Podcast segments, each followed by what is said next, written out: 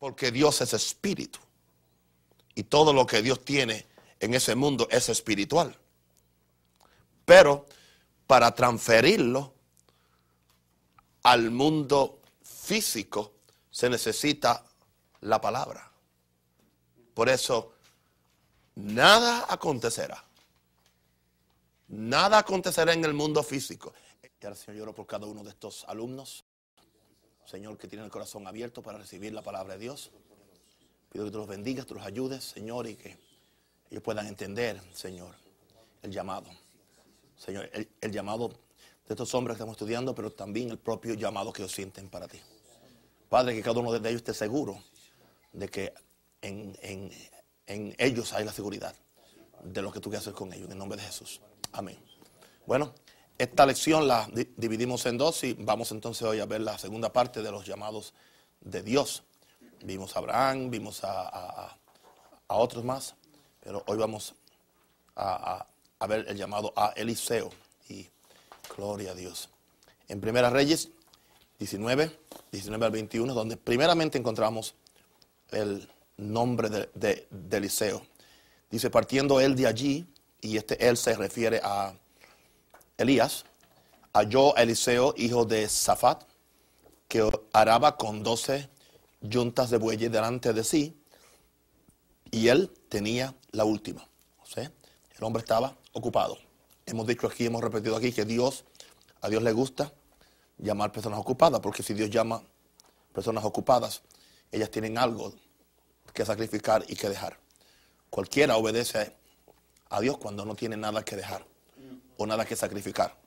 Así que no hay que ser ni espiritual para hacer eso, porque si alguien está desempleado y Dios lo llama, pues él lo ve como un empleo para salvar su, su, vida. Pero casi nunca Dios hace esto. Dios siempre llama a gente que están ocupada haciendo algo. Lo hemos visto en el transcurso de esta lección. Y aquí tenemos el Eliseo que estaba arando. Esto indica que era un agricultor, no era un gran intelectual, no era eh, eh, eh, una persona de la clase alta, era, era simplemente un campesino. Un, campesino. Ahora, pasando Elías por, por delante de él, echó sobre él el manto, el manto, el manto. Los profetas usaban un manto, el manto profético, el manto usaban los profetas. Este, este, manto los distinguía a ellos en su, en su oficio. Y había algo sobre este manto, porque vamos a ver más tarde que este es el manto que Elías usó para, para, para transferir la unción a Eliseo, quien se quedó como su, su, su, su eh, eh, eh, sustituto. Entonces, dejando él los bueyes, vino corriendo en pos de Elías y dijo, te ruego que me dejes besar a mi padre y a mi madre y luego te seguiré. Él le dijo, ve, vuelve, ¿qué te he hecho yo? Y se volvió y tomó un par de bueyes y los mató. Y con el arado de los bueyes coció la carne y la dio al pueblo para que comiesen. Después se levantó y fue tras Elías y le servía. Un llamado muy particular a, algo que eh, Eliseo vio en este hombre. No solamente algo que vio, algo que percibió. Hay, cosas que no se entienden, pero se captan. Y tenemos que entender que eh, eh, hay hombres de Dios que tienen un llamado, tienen una, unción, y cuando alguien se encuentra con esos hombres, eso puede cambiar, alterar completamente el curso de tu vida, de tu, existencia. En ese día posiblemente Eliseo se levantó y er, era un día como los otros. Eh, eh, eh, preparó sus yuntas de bueyes, se puso a trabajar, se llevó el termo de café y cuando estaba, cuando menos pensaba, estaba arando con 12 yuntas de bueyes, él tenía la última y cuando, y cuando, ya, 12 yuntas. Y cuando de repente viene este hombre y sin decirle nada, sin decirle nada, simplemente lo tocó, lo, ah, lo, golpeó con el manto. No le, hizo más no le dijo, vente conmigo, no, no le ofreció eh, un ministerio, no le ofreció vacaciones y eh, un mes pago de vacaciones, no le ofreció un celular, no le ofreció una secretaria. simplemente le, tocó con el manto. Y esto fue suficiente para que eh, Eliseo fuera impactado. Eh, y dice, cuando, cuando él hizo esto, dejó los bueyes. Enseguida dejó los bueyes. Vino corriendo en pos de Elías y dijo, te ruego que me dejes besar a mi padre y a mi madre y luego te seguiré. Y él le dijo, ve, vuelve, que te he hecho yo y se volvió. Fíjense, la, la, respuesta del profeta, ¿qué te he hecho yo? El mismo profeta no, no estaba totalmente consciente de qué era lo que había causado esa reacción en, en Eliseo. Y muchas veces los hombres de Dios hacen cosas que ellos no saben ni tienen la, la, idea de qué, qué, fue lo que ellos causaron en, en otra persona. Yo creo que es mejor así. Mientras menos uno sepa es mejor porque eso lo mantiene a uno sencillo, lo mantiene a uno humilde y no se le sube los zumos a la cabeza, porque no hay peor cosa que un hombre de Dios que se, le suban los zumos a la cabeza. Él no sabía ni qué, ni qué le había hecho, él no sabía qué de él le había impactado a Eliseo. Ahora dice, se volvió Eliseo, tomó un par de bueyes, los mató eh, con, el, con el arado, allí mismo hizo una fogata, coció la carne y la dio al pueblo para que comiesen. Después se levantó se, y fue tras Elías y lo único que dice es, le servía. Le, servía. No estaba, eh, él no estaba pensando en un ministerio, no, estaba pensando en una tremenda unción de milagros, aunque eventualmente después este muchacho duplicó los milagros que hizo su padre espiritual. Dice que hizo el doble de los milagros. Pero en este momento él no estaba pendiente a puestos. En este momento él no estaba pendiente a, promoción, en este momento él no estaba pendiente a esperando que su, jefe se muriera para él tomar el lugar. Y simplemente él servía, servía. La, mejor preparación para el ministerio es servir. Los mejores que eventualmente eh, se hacen ministros son los que, los que han aprendido a servir y los que vinieron al Señor y a la iglesia desde el principio con la intención de servir. Pero el que viene siempre pensando en, en cuándo me van a dar el micrófono o, cuándo voy a tener tanta unción o, revelación con el pastor que está al frente, esa gente básicamente pues no, no, no, no, no, no funciona, no funciona porque no aprenden a servir. Por eso es que es tan importante, bueno, que los que, los que son diáconos, dice que, y sirven bien, pueden encontrar un lugar honorable. Eventualmente Dios puede eh, promoverlos a un, a un ministerio. Ahora, encontramos ahora, estamos leyendo las notas aquí del, libro, un llamado distinto, porque no hay voz audible de Dios, como la que hubo en el caso de Abraham, no hay visión espectacular, como la que hubo en el caso de, Moisés, cuando vio la salsa ardiendo que no se consumía, no hay la aparición de un ángel, como la hubo en el caso de, mm, bueno, el otro que estaba, que estaba guardando el, que estaba guardando los, los el, trigo. No, no es Josafá, es aleluya. Gedeón, Gedeón, Gedeón, porque ese fue otro, otro llamado. ¿Okay? Ahora, el, profeta Elías pasa por el lado de, este hombre que estaba trabajando en el campo y con solamente tirarle su manto, Eliseo percibió el llamado para abandonarlo todo y seguirle. Como ya le dije, Elías no le ofreció ninguna posición ni ninguna remuneración para que lo siguiera. Para, para que lo, siguiera. Importante, no le ofreció ninguna posición. Hoy en día eh, el ministerio se ha prostituido. son pocas las personas que tienen la intención de simplemente servir a Dios y servir a la gente. Y por eso es que está la iglesia como está. Y queremos levantar una, clase diferente de, ministros, que usted no ande ni, buscando posición ni remuneración, sino simplemente buscando a Dios y que la voluntad de Dios se eche en su vida. Ahora, en este caso, no hubo una profecía, no. Elías no le dijo que él sería el profeta que sustituiría, sustituiría a Elías. Eso, eso vino más tarde. Y en sí, no, no, no solamente vino más tarde, Eliseo tuvo que ganárselo. Tampoco se lo dieron de gratis. Tampoco se lo dieron de gratis porque cuando, cuando, cuando Elías percibió que Dios lo iba a arrebatar hacia el cielo, ah, trató de desanimar a, Eliseo que se quedara en distintos sitios y Eliseo tuvo que pelear por su bendición. Tuvo que pelear por, por, por, recibir la, unción o, o el doble espíritu de su padre espiritual. Ahora, de algo si yo estoy seguro, E- Eliseo percibió en su espíritu que su llamado estaba ligado a la vida y el ministerio de aquel profeta raro que le tiró el manto. Él sabía. Él quizás no entendió todos los detalles al principio, pero él entendió. Y por eso se dispuso a servirle, a servirle. Cu- Cuando, cuando, uh, aquí, aquí, claro que hay pastores, pero aquí hay, ah, la mayor parte de, de ustedes son miembros aún de iglesias, siga sirviendo a su pastor. Siga si- sirviendo a su pastor. Dios sabe su corazón, Dios sabe su fidelidad y, y- y- y Él va, va- va a recompensarle de acuerdo a su servicio. Usted no está ahí para juzgar al pastor ni para tampoco, eh, eh, de- después que tome este curso, sentirse que está en el mismo nivel de su pastor, sino que usted va a estar ahí para seguir sirviendo a su, Señor.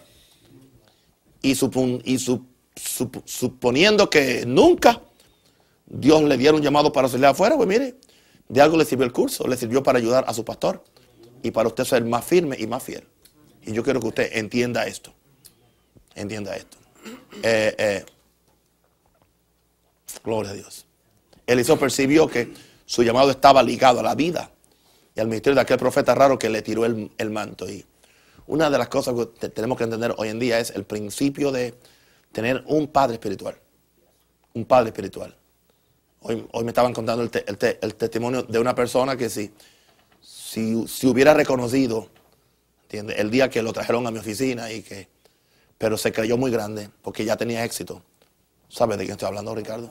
Porque ya tenía éxito, porque ya tenía en, un año tenía 300 personas, eh, porque ya tenía misioneros en otro sitio, porque ya le salió un poquito de aceite por los codos, pues creyó que, que eso era. De repente, porque no, no, no, no, no, tenía unción sin carácter. Tenía gracia, te- tenía gracia. Eh, lo mismo, lo que, lo, lo que le pasó a Sansón. Podía, eh, ¿cómo es? Derribar las, las puertas de una ciudad, pero no podía mantener sus pantalones en su sitio. Y eso le pasa a algunos hombres de Dios también.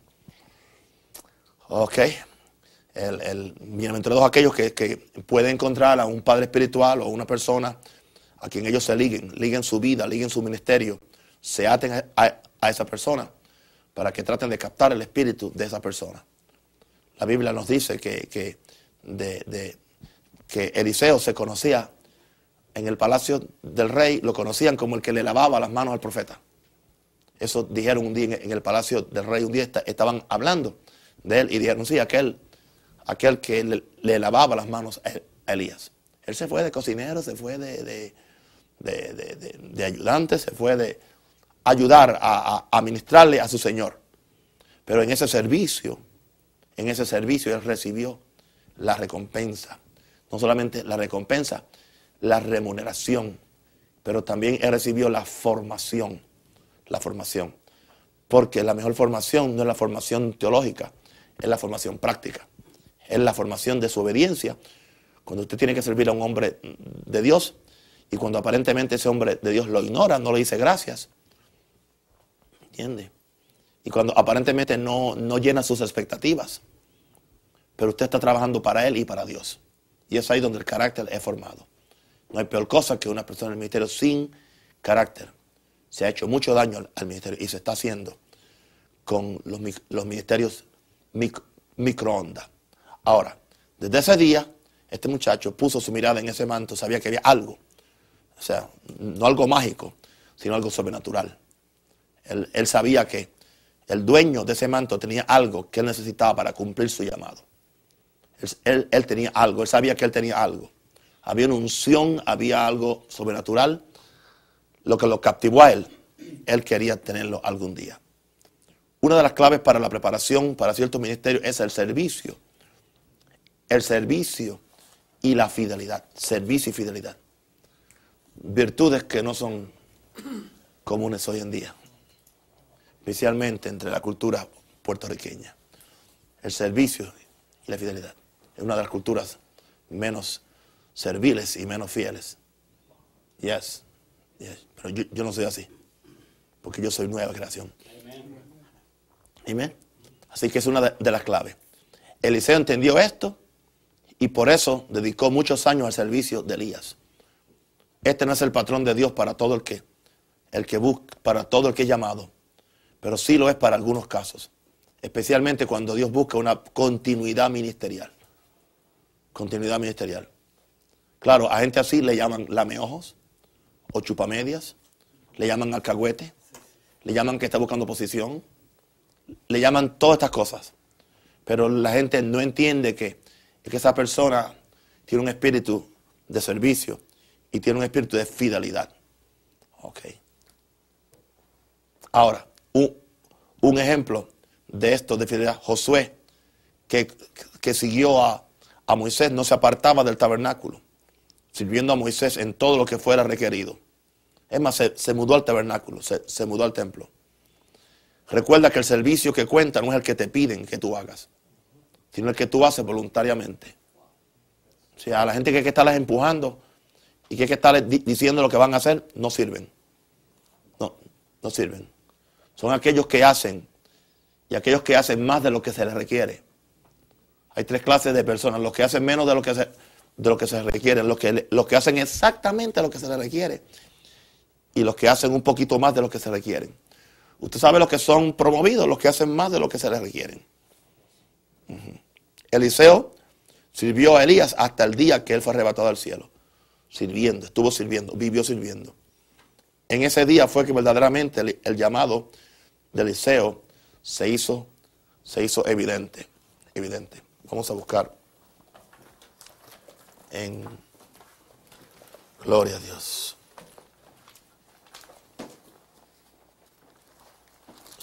Segunda Reyes. Oh, gloria a Dios.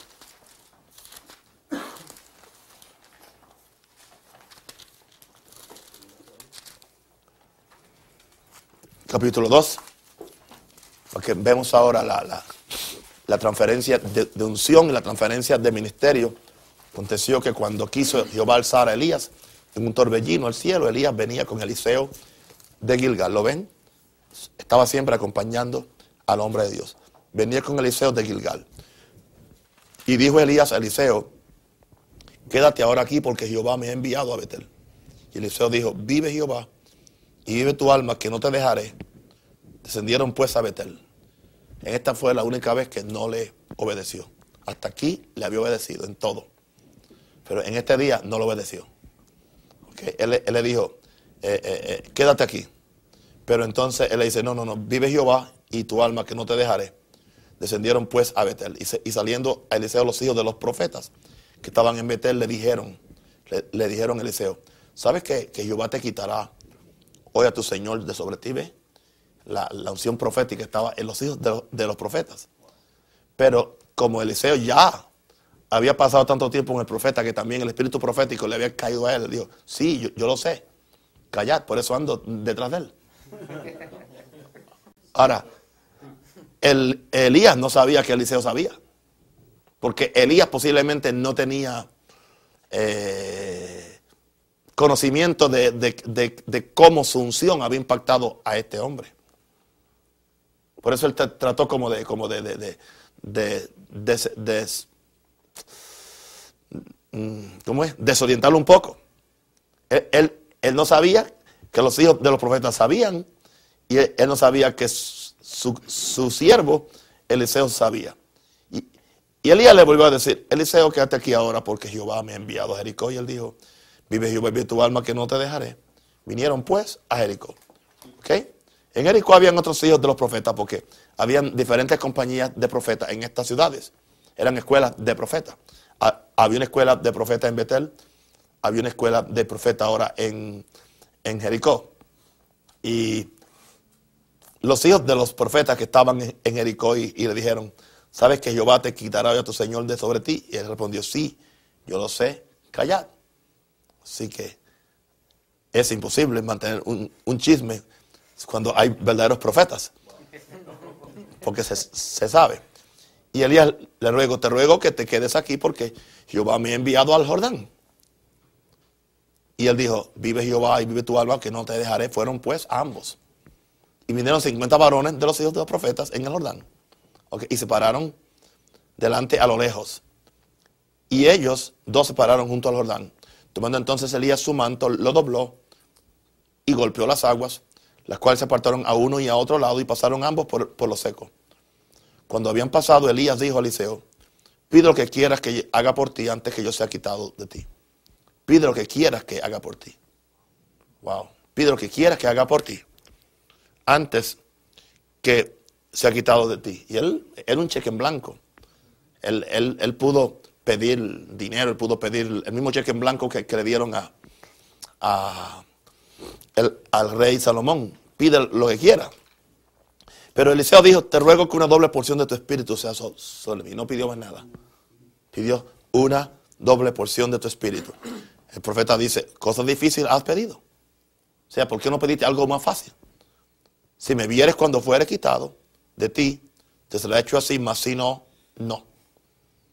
Y aconteció que yendo ellos y hablando de aquí un carro de fuego, con caballos de fuego apartó a los dos y Elías subió al cielo en un torbellino. Viéndolo, Eliseo clamaba, Padre mío, Padre mío, paternidad espiritual, Padre mío, Padre mío.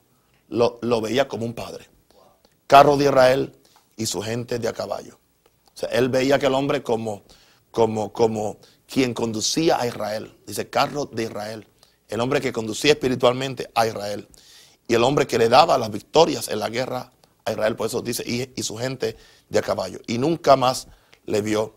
Y tomando sus vestidos, los, rompió en dos partes.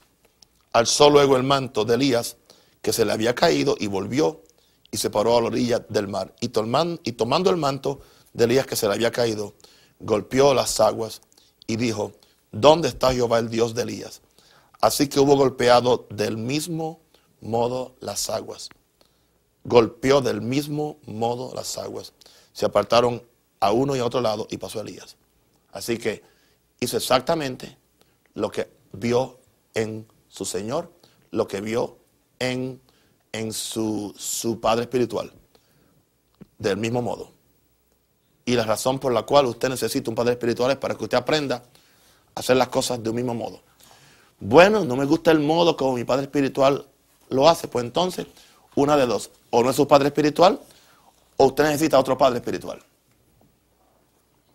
Pero usted tiene que tener un modelo. O sea, nadie puede inventarse la rueda. Todo el mundo necesita una transferencia espiritual.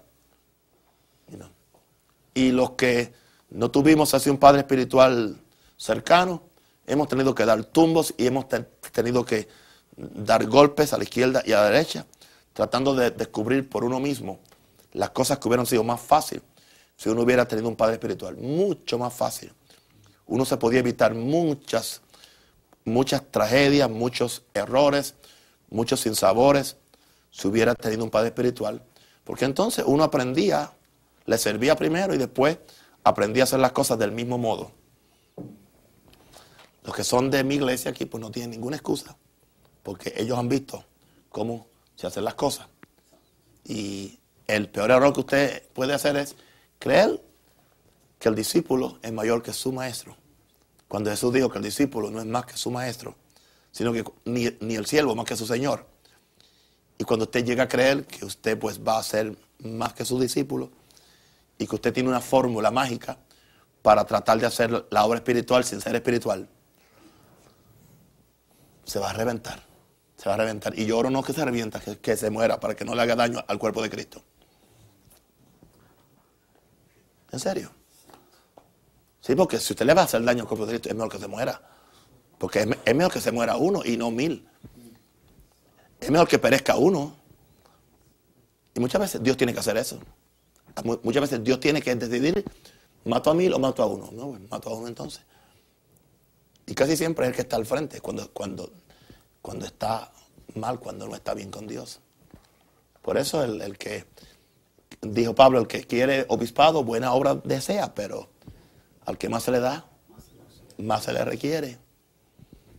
¿Cuántas veces yo quisiera tener una vida normal y no puedo?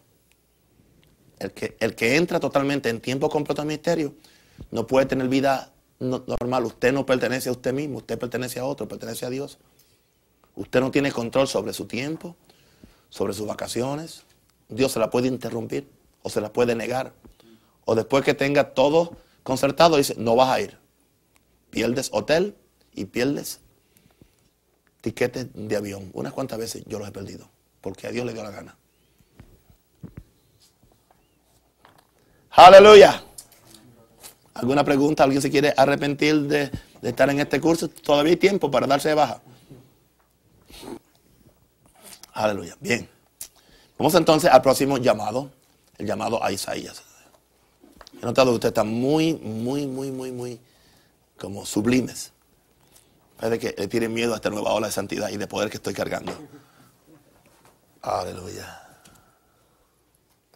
El llamado a Isaías. A Isaías. Oh, gloria a Dios. Isaías, capítulo 6. Capítulo 6. Qué bueno cuando no tengo prisa, que tengo tiempo para esta lección y después para la próxima. 6. Ok. Empezar en el verso 1. En el año que murió el rey Usías, vi yo al Señor sentado sobre un, sobre un trono alto y sublime, y sus faldas giraban el templo. Tuvo una visión de Dios sentado en el trono. Por encima de él había serafines, cada uno tenía seis alas, con dos cubrían sus rostros, con dos cubrían sus pies y con dos volaban. Y el uno al otro daba voces diciendo, Santo, Santo Jehová de los ejércitos, toda la tierra está llena de su gloria.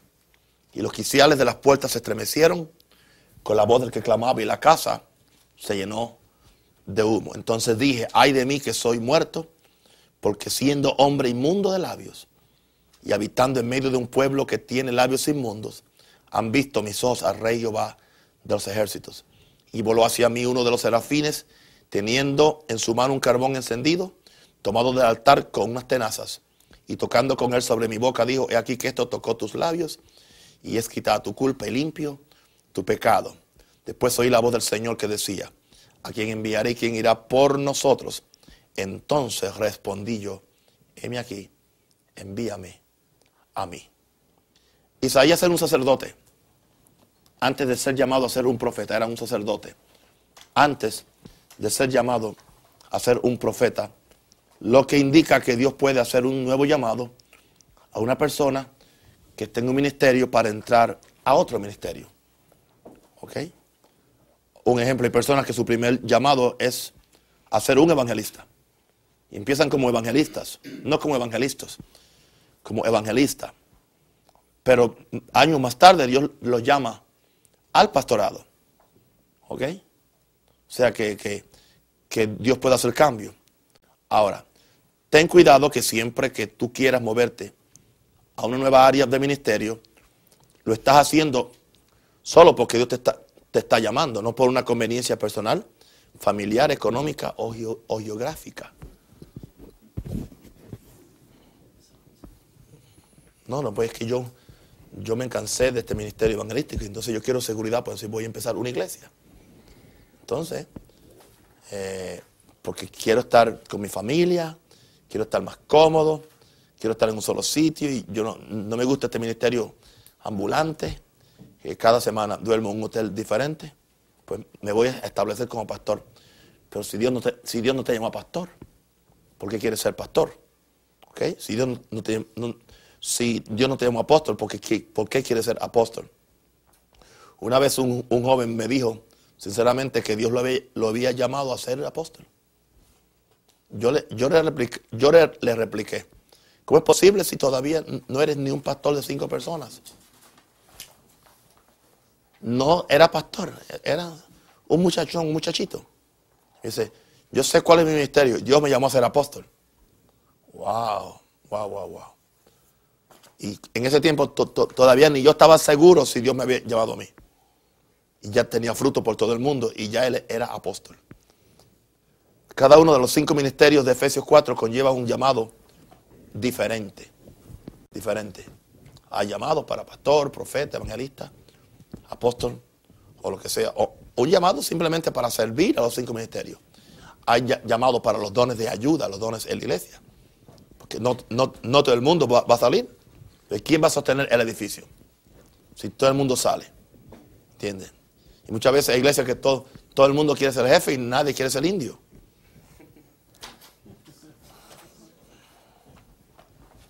Y todo el mundo quiere un título. Yo les, les, les recomiendo esto que no está con el tema. Si alguna vez usted es pastor o si ya usted es pastor, lo mejor que hace es no le dé títulos a nadie. Llámale servidores, ¿ok? O siervos. Y casi nadie quiere ese nombre, siervo. La gente quiere un título. Pongamos un título, un título, un título. Dígale, ayudantes, servidores. Ok. No, no empiece, pues tú eres mi pastor de jóvenes, tú eres mi pastor de visitación, mi pastor de eso. No, nada de eso, nada de eso, nada de eso. Aquí yo solamente, yo me llamo pastor y algunas veces, gloria a Dios. Amén. Hermano, hermana, ayudante, colaborador, es mejor. Porque a la gente carnal se le va la cabeza, se le va a los espirituales, imagínense. ¿Ok? No le ponga títulos a nadie. Yo estoy ya de, una forma que ni, el título apóstol me interesa. Porque he visto tanto charlatán con el título que, no lo quiero ni cargar.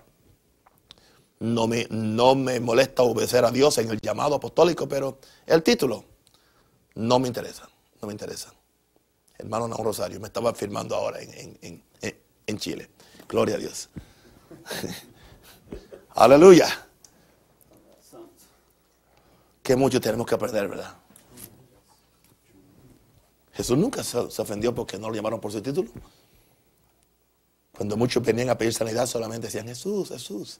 Él nos dijo, hasta que no me llames apóstol, no te sano. hasta, que, hasta que no digas pastor, no te libero del demonio. No reconoce la unción. O tan siquiera, llámeme Mesías. El ungido de Dios, el Cristo. Simplemente Jesús, Jesús, Jesús. Y él lo sanó. Gloria a Dios. Santo el Señor. El hombre que sabe lo que es, la mujer que sabe lo que es, no anda buscando nada. Él sabe lo que es. Y, no es lo que tú dices que tú eres, es lo que tú manifiestas cuando tú predicas, cuando tú actúas. Tú puedes decir cualquier cosa y hacerle ridículo cuando abres la boca y la gente sepa que tú no eres lo que tú dices que tú eres. Entonces es mejor que la gente tenga pocas expectativas de ti que tú darle muchas expectativas. Porque si tienen pocas expectativas de ti, entonces tú actúas más arriba de expectativas, entonces vas a salir bien. Pero si tú diste expectativas muy, muy grandes y después tú, no las llenas, te van a apedrear. ¿Entiendes? Porque la gente te aplaude y todo. Porque, pero cuando descubren que tú eres menos de lo que tú dijiste que tú eras, te van a crucificar. Y no es la cruz de Jesús, sino es la cruz tuya. Antes de, de Dios llamar a este sacerdote, le dio una visión en tres dimensiones. Tres dimensiones. Fíjense, si, usted ve Isaías, los primeros versos, hay una visión en tres dimensiones. Primero, Isaías vio hacia arriba. Vio, hacia arriba. Vio la grandeza y santidad de Dios. Ahora, estas tres dimensiones son importantes para cualquiera de nosotros. Aunque no tengamos la visión así como la tuvo él, porque él tuvo una visión real.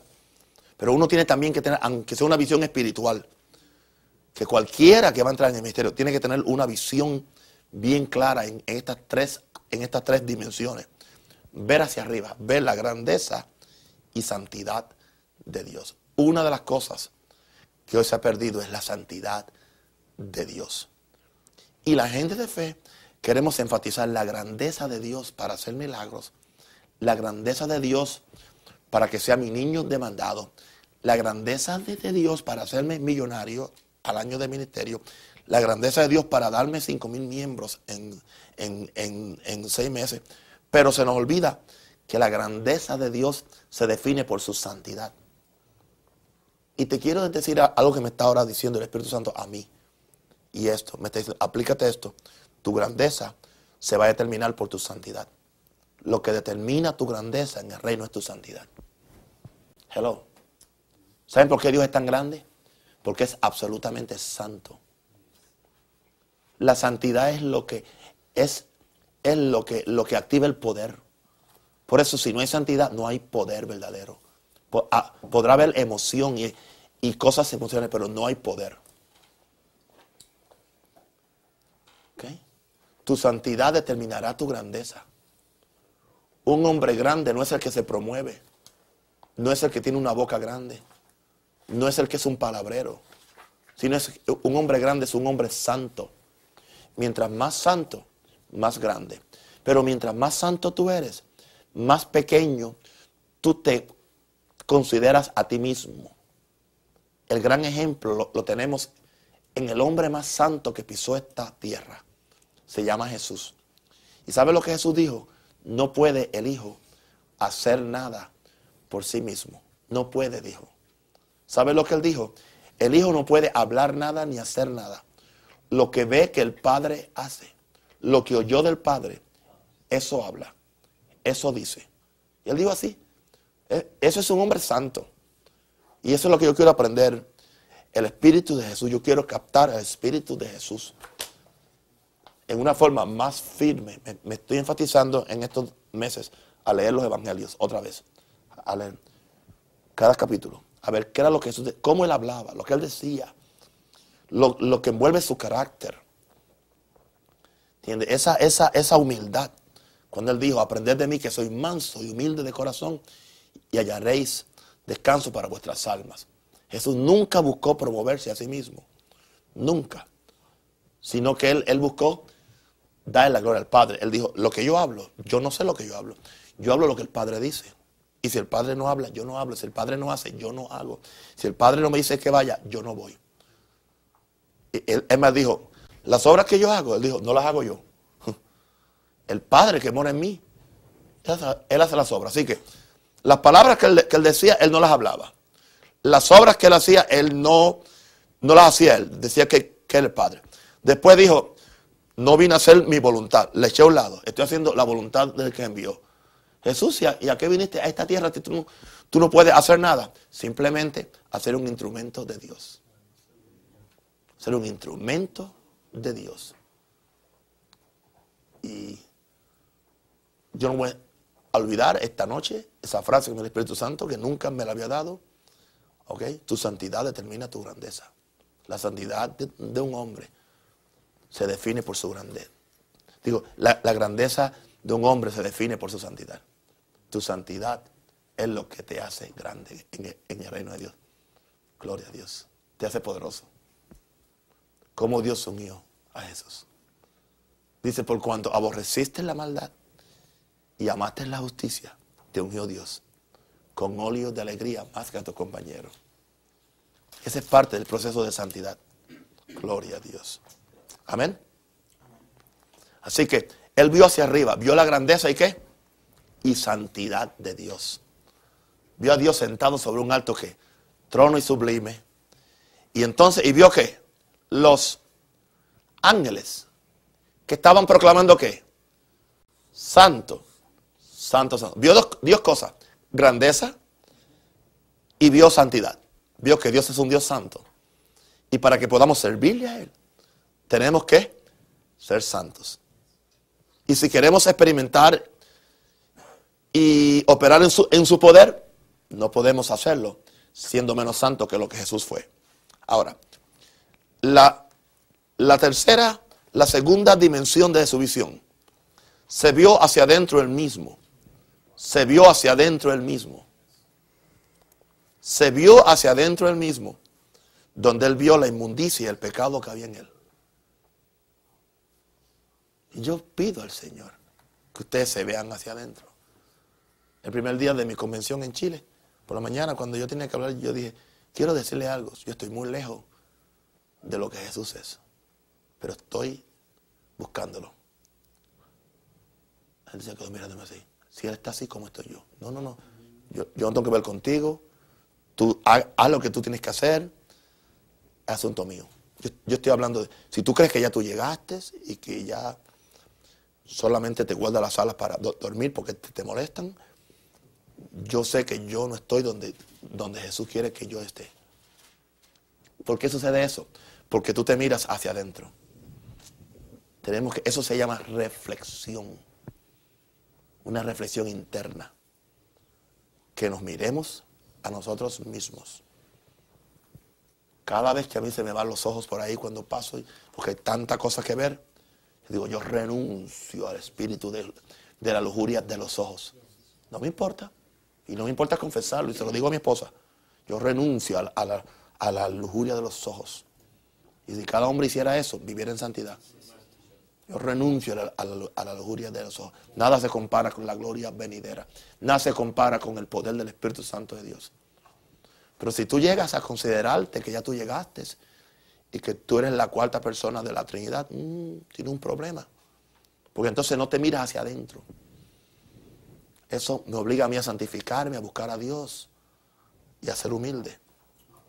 Cuando él se miró hacia adentro, vio la inmundicia y el pecado que había en él.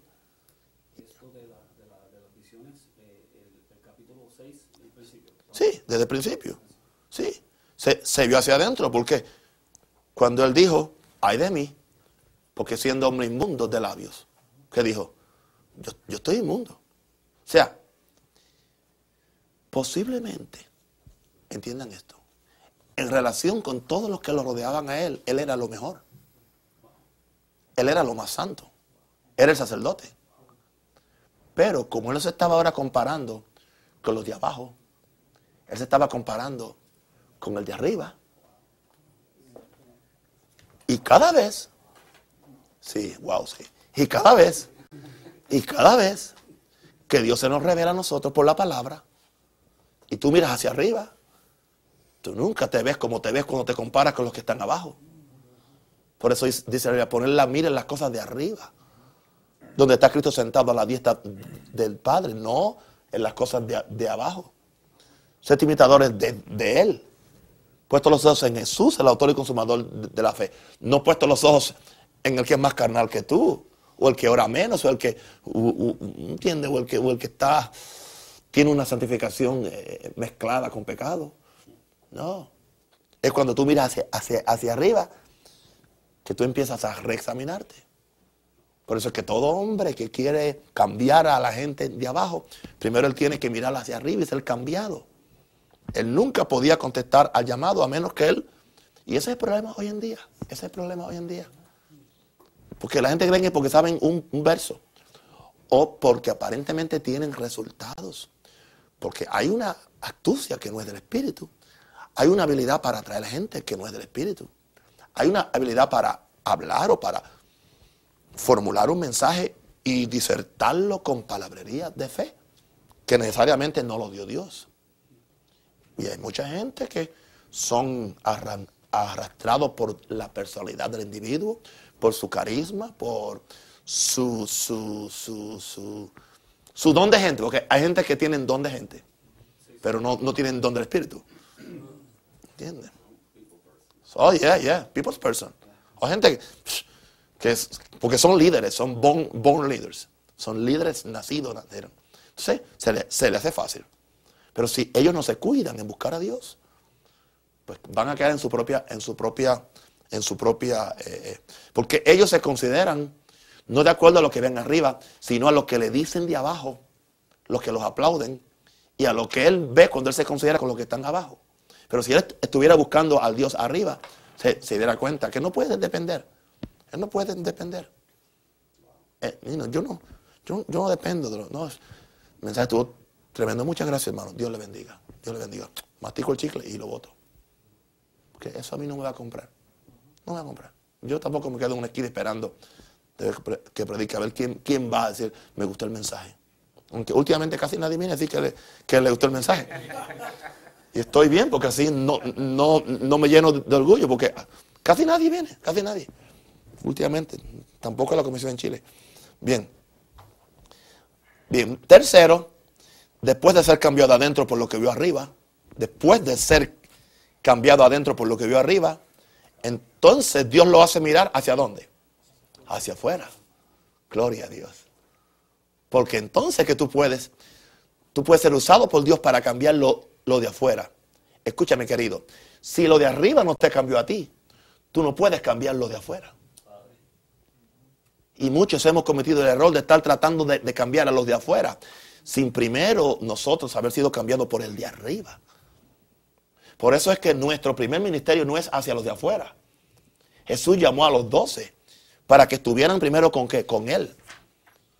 Porque esa es la comunión con Dios, esa es la comunión con Jesús, donde aprendemos a cambiar, donde aprendemos que a Él le conviene crecer, más a mí menguar, donde aprendemos que no estamos buscando nuestra propia gloria, Porque Jesús dijo, el que habla su propia palabra, su propia gloria busca. Pero el que habla las palabras del Padre, dice, en él no hay injusticia. ¿Por qué? Porque está buscando la gloria del Padre. Y no se quiere atribuir nada para, para él mismo. Gloria al nombre del Señor. Aleluya. Así que ahora es cuando Dios le hace, Dios le hace la pregunta. Después que lo purifica, le hace la pregunta. Después que lo, purifica, después que, que, vimos lo que pasó, cuando él se, o sea, cuando él se sintió que había una área de su vida y él le llamó inmundicia de labios, labios inmundos, fíjense. Pudo ser lujuria sexual, pero este no era su caso. Pudo ser ojos divagantes que se van para donde quiera que hay unos pechos o una falda. Pero ese no era el problema del, del profeta. Su problema era, parece que él tenía, no, no parece, sí que tenía problemas con su vocabulario. Labios inmundos. ¿Entiendes? Eh, eh, eh, no sé si era que mentía o que exageraba o que, o que, o que, o lo que sea. Pero había algo en él que él dijo, encuentro labios inmundos. Porque la presencia de un Dios santo te señalan enseguida. Él viene y te pone el dedo en la llaga. Y después te la restruja. Y, le saca la cascarita para que tú te des cuenta dónde está el problema. Y como él dijo que su problema eran los labios, pues un querubín o un serafín voló, voló, sí, un serafín, y fue al altar de Dios y tomó del altar un carbón encendido eh, con unas tenazas. ¿Ok? Tú tienes problemas en un área y esa área te impide ser un ministro, eh, pues como, como, yo, como yo, yo, te necesito. Y él no pidió que el, el carbón, él no pidió el carbón, él solamente confesó la situación. Él no pidió el carbón. él no tuvo que pedirlo, Dios es voluntario. envió, envió el ángel y el ángel tocó sus labios y dice, ok, esto tocó tus labios y es quitar tu culpa y limpio tu pecado. Lo purificó. Ok, ahora que te tengo purificado, aquí está, ¿a quién enviaré? ¿Y quién irá por nosotros? Entonces respondí yo, heme aquí, envíame a mí. Y dijo Dios, anda, aleluya, anda y di este pueblo. Gloria a Dios. Así que tres, una visión en qué? En tres direcciones, en tres dimensiones. En este caso particular, el objeto del llamado tuvo que ser enfrentado con la realidad que para ser llamado o para ministrar fuera hace falta una revelación de Dios que altere nuestro carácter y nuestro modo de vida. Bueno, una pregunta le quiero hacer a mis hijos aquí y a mis compañeros. Si, el ángel viniera con el,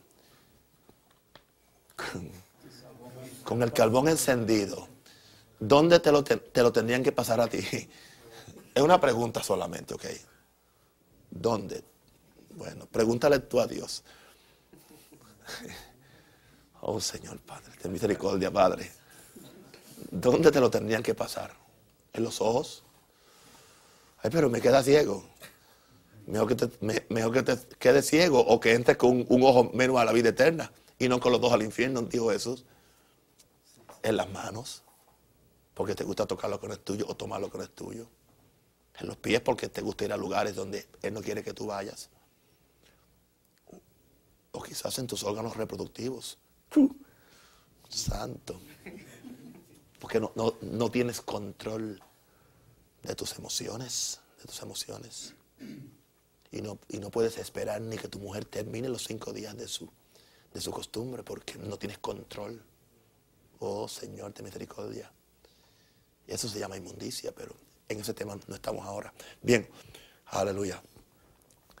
cambie de tema, apóstol. Gloria a Dios. ¿A dónde te, van a pasar el, el, carbón? Yo no sé. Pues yo le pido a Dios que donde yo no necesite, que me lo pase.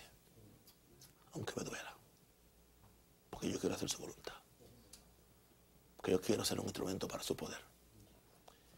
Yo, no quiero pasar por esta vida como que no pasé. Yo, yo no quiero ser uno desde el montón. Yo no quiero ser uno más. Yo quiero hacer lo que Dios me mandó a hacer. Aleluya. Y poder decir las dos cosas que Jesús dijo. Solamente Jesús dijo dos cosas cuando terminó. Padre, te he glorificado y he acabado tu obra. Dos cosas. Más nada. Más nada. No es que me enriquecí, no es que fui millonario, mm, no es que edifiqué una gran catedral, no es que edifiqué un banco, no es que edifiqué mi iglesia, no es que escribí 500 libros, no es que estuve en, los mejores púlpitos. Señor, dos cosas. Te he glorificado. No es que saqué mil demonios o sané 100 enfermos, no. Te he glorificado y acabado la obra. Solamente dos cosas. Dos cosas quiero yo poder decir en ese día, cuando Él me lleve, cuando Él venga por mí. Amén. Amén. Estoy hablando de mí, pueden decir amén, gloria a Dios. Santo el Señor. Bien. Vamos al el llamado a Jeremías. Jeremías 1, 3, 8. Vino pues palabras de Jehová a mí diciéndome, antes que te formase en el vientre te conocí, antes que nacieses te santifiqué, te di por profeta a las naciones. Wow, qué llamamiento, ¿no? Antes que te formase en el vientre te conocí. Y antes que nacieses te santifiqué, era conocido y santificado. Y era ya profeta. Y yo dije, ah, Señor Jehová. Ah, ah, Señor Jehová. He aquí, no sé hablar porque soy niño. Y me dijo Jehová, no digas soy un niño porque a todo lo que te envíe irás tú. Y dirás todo lo que te, lo que te mande. No temas delante de ellos porque estoy contigo para librarte. Librarte. En este caso veo, vemos que Dios no está limitado ni restringido por la posición o la edad de las personas que Él llama. Hemos visto, hemos visto hasta ahora en esta lección cómo Él llama paganos, agricultores, sacerdotes, personas de 80 años y en este caso un niño. Jeremías era un niño cuando Dios lo- lo llamó al ministerio profético y esa fue la misma excusa que él usó para no querer hacerlo. En este relato encontramos las características principales de cualquier llamado. Número uno, Dios te conoce del vientre de tu madre. Te conoce ya. Segundo, decide tu llamado desde antes de tu nacer. Porque esto, esto se aplica a cualquier llamado.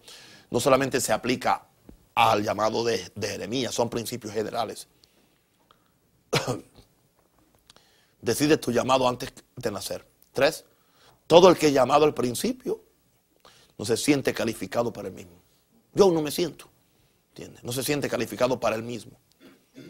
Número cuatro, Dios espera que tú obedezcas sus instrucciones, que tú hagas lo que Él quiere que tú hagas. Número cinco, nunca tengas temor porque Dios estará contigo. Nunca estará contigo. No es que lo vas a sentir todo el tiempo, pero va, a estar contigo. Número seis, Dios te dará la palabra que se requiera para cumplir tu ministerio. Dios nunca llama a un hombre y no, le da la palabra. Dios le revela la, la- la palabra al hombre que él llama. Y número siete, tu llamado causará un cambio en las personas y los lugares donde tú vayas. O sea, va a haber un cambio. Va a haber un cambio. O sea, eh, Dios no simplemente te llama para llamarte. Hay un, hay un grupo de personas que tú vas a cambiar. Y hay lugares que tú vas a influenciar como parte de ese llamado. Y, las personas que están para ti no están para mí. Y el lugar que está para ti no está para mí. Y tú tienes que, que- que ser, ser, ser humilde a que si Dios te llamó a un, a un- a un- pequeño campo, donde, donde lo que hay son 300, 300 agricultores, bueno, gloria a Dios, si consigues 100, tienes una iglesia muy, muy grande, y tienes el 30% de la población, gloria a Dios. Amén. Tienes, una, iglesia, más grande que la de John Guicho. Porque él, él solamente tiene el 10% de, de la ciudad. Tú tendrías el 30%. Pues la tuya es más grande. Proporcionalmente, dije. ¿Ok? Y Di- Dios, Dios necesita gente en, en pueblos de 300 personas. Si to- y hay gente que no, no quieren ir a los poblados. Pero es que, ¿y tú crees que Dios no puede mantenerte con, en- con 300 personas? En, en un pueblo de 300 personas. Claro que puede. Gloria a Dios. Las gallinas ponen mejor en el campo que en el pueblo. Santo el Señor. Aleluya. Amén. Y las vacas se crían en el campo, no en la ciudad. Allá la carne es fresca. Gloria a Dios. Amén. Así que, que, que piensa en esto. ¿ok? Él no se sentía, no se sentía capacitado. ¿Quién se siente? Y lo mejor es no, no sentirte. Porque cuando tú no te sientes, o sea, el que se sienta capacitado se, se, se, se sienta. El que, el, que, el que se siente capacitado se sienta. Sí. Pero el que no se siente, no, no se sienta. Porque tú, tú, sabes que tienes que buscar a Dios y tienes que, necesitas su gracia. Necesitas, Padre Santo, necesitas. Y no importa los años que tengas, no te sientas capacitado ni te sientas ya realizado. Yo no sé si eso será anormal, que yo no me sienta nunca capacitado para pararme al púlpito. Yo nunca me siento capacitado. Quizás es que soy anormal, pero yo quiero ser así. Gloria a Dios. Bien, muchos son los que en un momento u otro nos hemos sentido como Jeremías, cuando hemos percibido que el, el llamado de Dios y creíamos que no podríamos hacerlo, hasta que obedecimos al Señor y tuvimos la victoria. Yo no, yo no dije yo no puedo hablar porque no, no soy niño, yo dije yo, yo, no puedo hablar porque soy gago, tartamudo. No, tan siquiera cuando eres niño tú puedes crecer, pero eh, si eres tartamudo, uy, Señor, pero Dios lo hizo. Amén.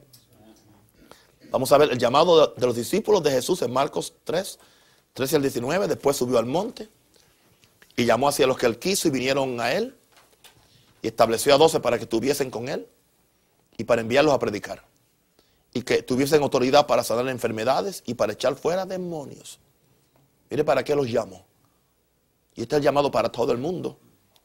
Para que estuviesen con él, para predicar, para sanar enfermos y para echar fuera demonios. Si usted no puede echar fuera demonios, usted no tiene ministerio. En la primera lección de este capítulo hablamos de cómo Jesús llamó a sus discípulos después de una noche de oración al Padre. Cada uno de ellos recibió el llamado en una forma diferente.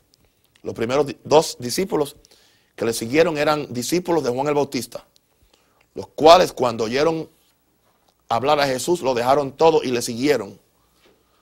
Hay ocasiones cuando una persona va a ser atraída a otro ministerio para entrar en el llamado que Dios tiene para ella. Eso puede pasar. ¿Verdad que sí? Otros simplemente obedecieron la voz de, de, Jesús. Al él decirle simplemente, sígueme. Más nada. Este fue el caso de Felipe y Mateo, quien dejó el banco de los tributos para irse detrás de Jesús. Jacobo y Juan lo siguieron como resultado de ver el, milagro de una pesca abundante. ¿Ves? Todos tuvieron llamados diferentes. Lo que indica esto es que usted no puede uh, establecer una norma o una regla aún en, aún en los doce discípulos. Yo no sé cómo llamaron a Judas, no. pero en, entró ahí en el grupo. Lo más triste es que Jesús lo escogió sabiendo que, quién era Judas. Jesús es mejor que yo. Yo, yo. yo no lo hubiera llamado. Por eso es que yo no me parezco a Jesús. Si yo sé que el tipo me, va a matar y, me va a robar la bolsa. No. Yo lo mando a matar antes que me maten a mí. ¿Se, ¿Se dan cuenta cuán poco me parezco a Jesús aún?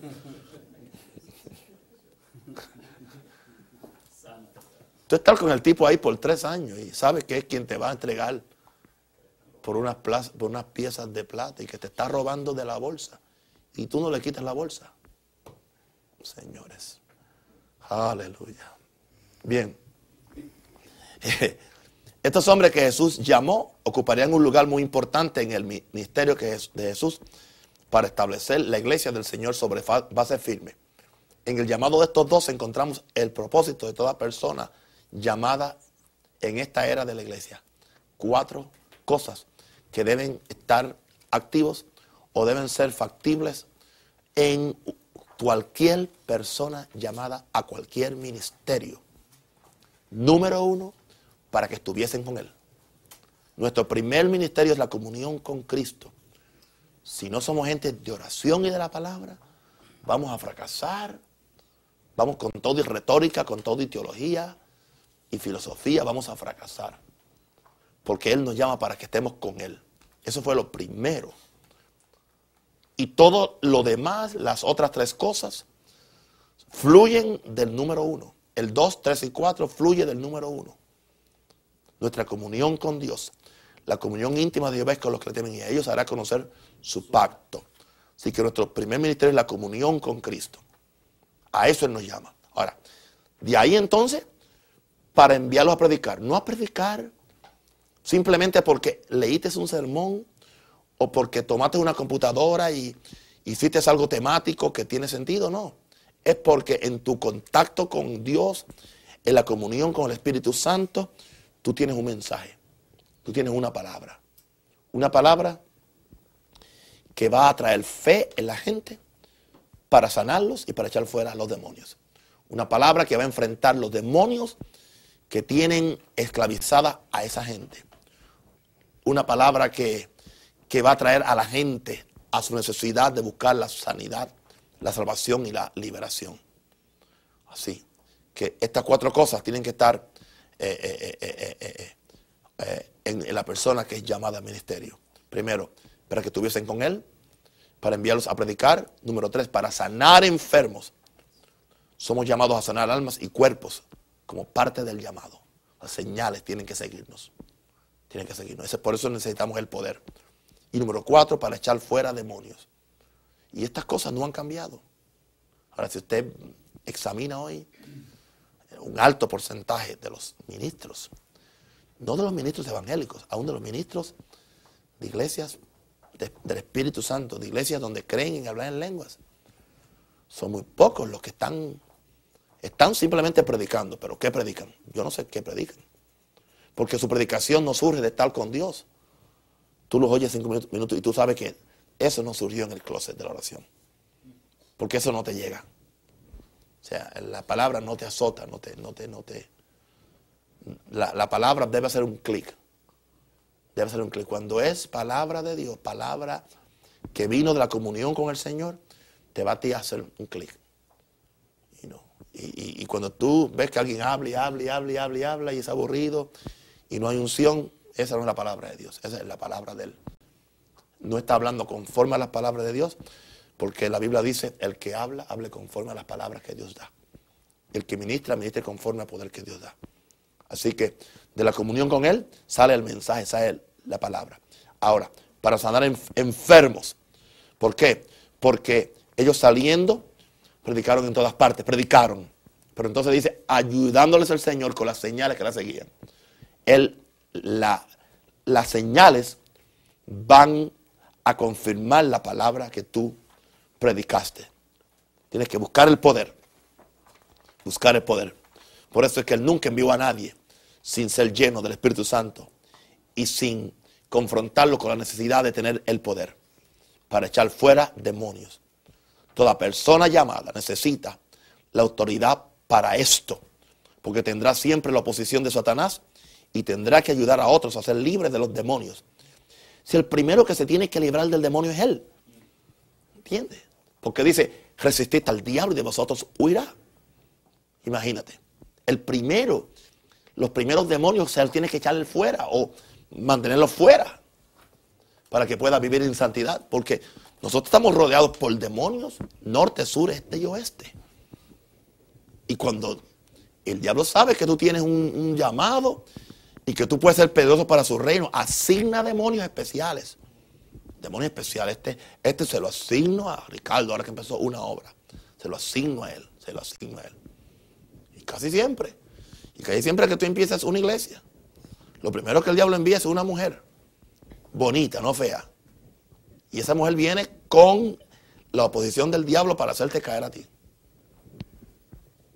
Siempre, siempre, siempre. En, cada iglesia, en cada iglesia. O sea, entonces, entonces si, tú no sabes bregar con demonios, pero tú tienes que bregar con tus propios demonios. Porque ¿cómo tú le vas a echar lo de otro si tú no puedes sacar los tuyos? No, gloria a Dios. ¿Entiendes? Yo veía hoy a alguien sacándole, en un, en un video alguien le estaba sacando un demonio a otra, a una, a, una mujer, y la mujer le decía al que le estaba sacando el demonio, le, decía, le decía, le decía, le decía, ¿por qué no obedeciste en el desierto? Sí, porque El demonio en esa mujer vio tanto a Cristo en el que estaba sacando el demonio que lo confundió con Cristo. Dice, ¿por qué no, por qué no me hiciste caso en el desierto? Cuando te, cuando te tenté. Así le decía, ¿por qué no me hiciste caso? Lo que indica eso es que los demonios tienen discernimiento para saber quién está lleno de Cristo y quién está lleno. Porque el diablo no ve el espíritu, no, no, no ve la carne. ¿Qué es lo que él ve en ti cuando tú le echas fuera? Digo, sí que puede. Pero si yo no puedo liberarme yo de demonios, si yo mantenerme santo, ¿cómo yo puedo poder echar fuera los demonios a otros? Médico, cúrate a ti mismo primero. Bien. Esta es parte del llamado. El llamado a Pablo. ¿Ok? El llamado a Pablo. Ya conocemos estos llamados, esto es asunto de repaso. Más yendo por el camino y sabemos que él tenía la autoridad para apresar a los cristianos, llevarlos a la cárcel, porque él era un, un, fariseo celoso por su tradición. yendo por el camino aconteció que al llegar cerca de Damasco, repentinamente le rodeó, repentinamente, le rodeó un resplandor de luz del cielo y cayendo en tierra oyó una voz que le decía, Saulo, Saulo, ¿por qué me persigue? Él dijo, ¿quién eres, Señor? ¿Quién eres, Señor? Y le dijo, yo soy Jesús, a quien tú persigues, dura cosa dar cosas contra el aguijón. Él, temblando y temeroso, dijo, Señor, ¿qué quieres que yo haga? Qué fácil de convierte la gente, ¿no? Cuando Jesús se le aparece, ¿ah? Señor, ¿qué quieres que yo haga? El señor, le dijo, levántate, entre la ciudad y se te dirá lo que debes hacer. El hombre que andaba dando órdenes, ahora dice, ¿qué quieres que yo haga? Dios se especializa en arrebatar los mejores soldados al diablo para reclutarlos para su obra. Él sabe que esa gente le servirá a su reino con la misma o mayor dedicación que servían al reino de Satanás. Pablo era considerado el enemigo número uno de la iglesia naciente y no hubiera sido llamado por ninguna junta de misiones para hacer la obra que él hizo. Nadie lo hubiera reclutado porque con el trasfondo que él tenía, no calificaba. ¿Ok? uno de los misterios del llamamiento de Pablo, el cual quizás él nunca entendió del todo, fue saber que Dios lo había escogido desde el vientre de su madre para ese gran ministerio. Ahora, si fue así, ¿por qué Jesús no lo llamó como los otros apóstoles antes de perseguir la iglesia? Quizás pensó eso. Nunca entenderemos el misterio de ciertos llamados de este lado del cielo. Hay cosas que no entendemos. Bueno, ¿y por qué Dios permitió que yo pasara por esto? ¿Y por qué Dios permitió que yo hiciera esto?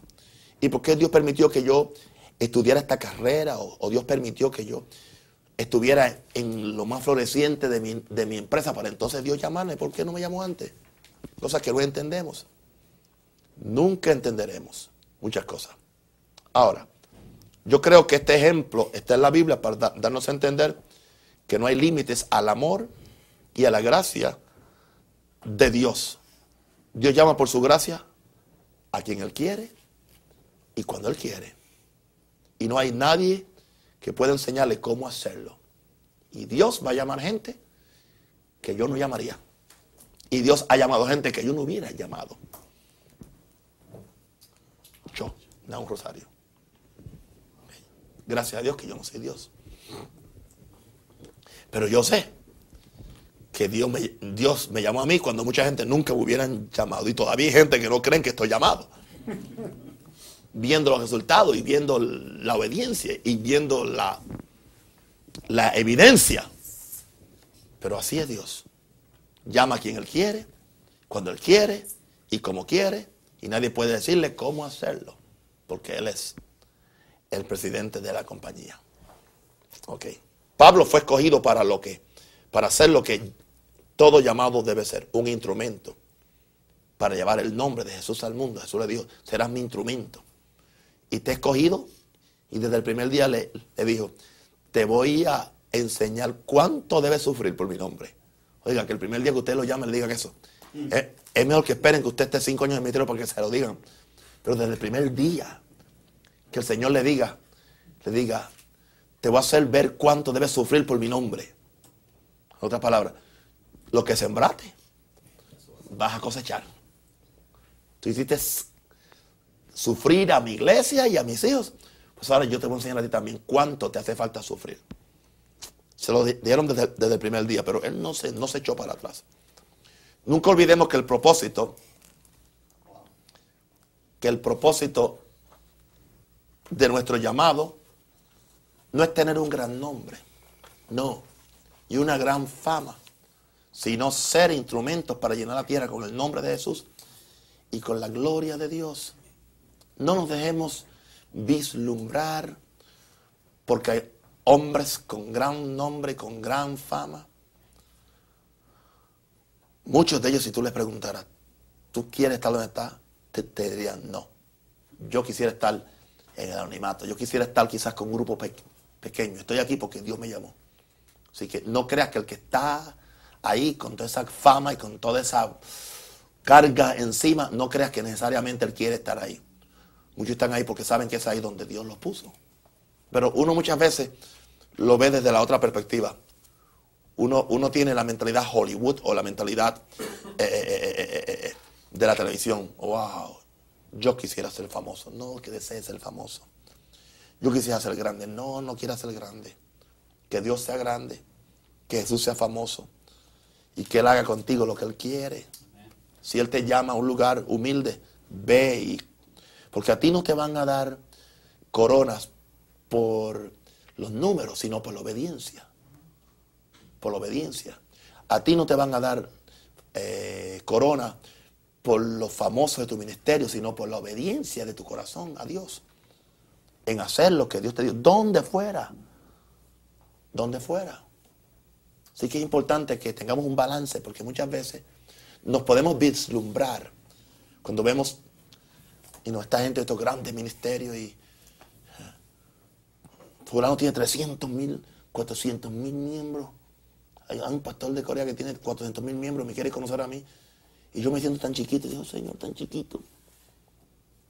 Tiene 400 miembros.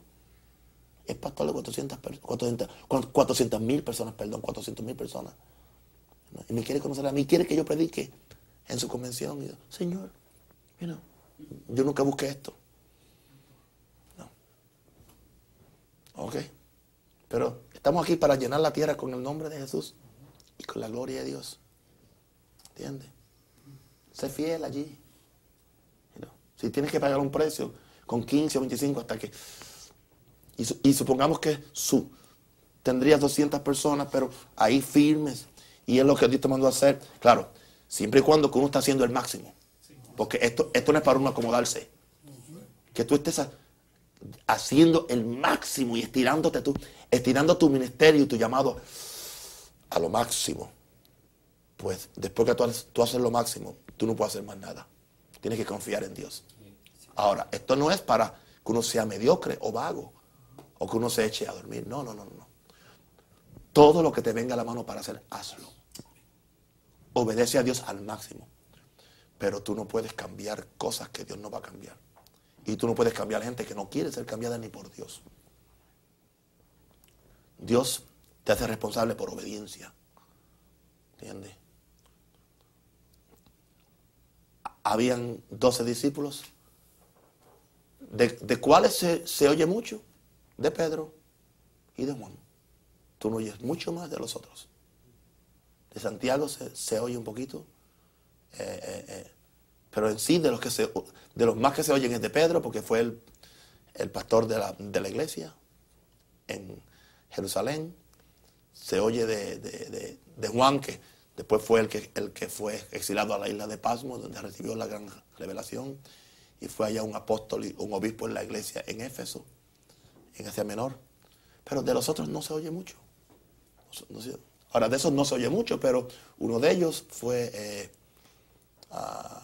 Santo, Santo Tomás, sí, Santo Tomás que, que era el, incrédulo, fue quien llevó el Evangelio a la India, a la India, llevó el Evangelio a la India y fue matado por unos, por unos sacerdotes hindúes, pero llevó el Evangelio a la India.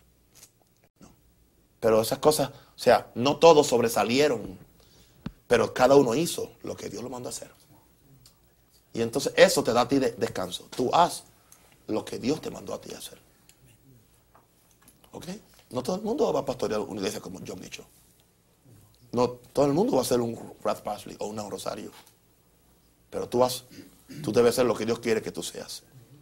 Querido hermano, oro al Señor que si Él te está llamando al ministerio, que tú tengas la actitud correcta para responder al llamado. Harás como el joven rico que se alejó de Jesús triste porque pensó que el precio para su llamado era muy alto. O tendrás la actitud de, Moisés, quien tuvo por mayores riquezas el vituperio de Cristo que los tesoros de los, egipcios porque tenía puesta la mirada en el galardón. ¿Cuál va a ser tu actitud? Mira lo que Pablo dijo en Gálatas 1, 5, 16, hablando de su propio llamado. Pero cuando agradó a Dios, que me apartó desde el vientre de mi madre y me llamó por su gracia, revelar a su Hijo en mí, para que, yo, para que yo le predicase entre los gentiles. Él dice, a Dios le agradó. Me apartó desde el vientre y me llamó. ¿Para qué? Primero, para revelar su Hijo en mí, para que yo entonces lo predicase entre los gentiles. Así que es importante, ¿verdad?, que entendamos la, la, técnica o la metodología de los llamados de Dios. Dios llama en diferentes formas, pero todos tienen el mismo propósito. Darle la gloria a Dios y cumplir su llamado. Padre, te damos gracias por esta lección 3 que hemos terminado en este momento. Y yo pido, Señor, que tú nos hayas ministrado algo de tu palabra y que hayamos aprendido principios que los pongamos en práctica. En el nombre de Jesús. Amén.